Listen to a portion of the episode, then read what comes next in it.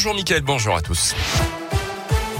Et à la une de l'actualité ce matin, ce drame à la frontière entre le Puy-de-Dôme et la Loire. Hier après-midi, un hélicoptère privé s'est écrasé au col du Béal dans les monts du Forêt. Deux personnes ont été tuées. L'appareil avait décollé de Villefranche sur Saône pour rejoindre Brive en Corrèze. Il a été signalé deux heures plus tard avant d'être localisé en flammes vers 18h30 hier soir.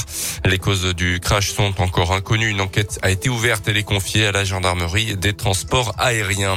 Dans l'un, le combat continue pour Yaya, jeune Guinéen, un temps menacé d'expulsion et recueilli par des boulangers du département qu'il avait d'ailleurs formé à leur métier. Rappelez-vous, au mois de février dernier, il avait finalement obtenu son titre de séjour au prix d'une mobilisation qui avait dépassé largement les limites du département. Et désormais, Yaya, actuellement en CAP boulangerie, se bat pour les autres. Il est l'un des membres fondateurs du collectif Jeunes Migrants de l'Ain. Il les accompagne notamment dans leurs démarches administratives, parfois complexes, mais aimerait que les mineurs isolés soient mieux pris en charge. en l'écoutant. Je sais qu'il y en a d'autres qui en ont besoin et qui en ont besoin pas seulement pour euh, des titres de séjour, mais qui ont vraiment besoin d'accompagnement parce qu'ils sont dans les foyers. Et pour ne pas qu'ils arrivent à la situation où moi j'ai vécu, c'est pourquoi le collectif il est là. C'est pour dire aux jeunes vraiment, il faut que vous faites vos devoirs avant de réclamer vos droits. Mais vos droits, vous devez le réclamer aussi avant vos 18 ans. Parce qu'imaginez-moi, à la veille de mes 18 ans, dans l'après-midi, il m'envoie un message pour dire ah, je peux pas t'accompagner pour faire ta carte euh, consulaire. Il faut appeler le 115 demain pour ta sortie. Parce qu'ils savent qu'à partir demain, je n'ai plus le droit sur eux. Donc c'est quelque chose qui me cœur encore. Mais il faut le dire, parce que si ça se dit pas, ça va pas s'arrêter. Le collectif Jeunes Migrants de l'Ain a été euh, lancé fin 2019. Il se réunit euh, tous les deux mois.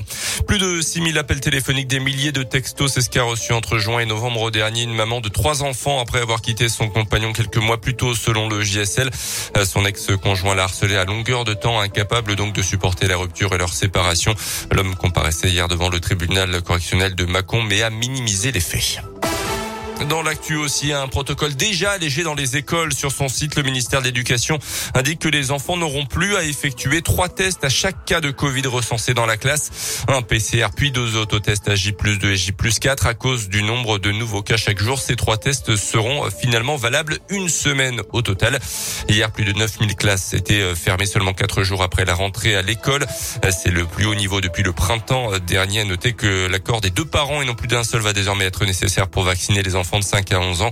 Enfin, près de 8,3 millions de tests de dépistage ont été réalisés la semaine dernière, soit 20% de plus que le précédent record. En foot, un choc entre le FBBP et Annecy ce soir, premier match de l'année pour les hommes d'Alain Pocha. Ça sera 19h, les Bressans sont quatrième, Annecy est troisième, un petit point devant seulement au classement.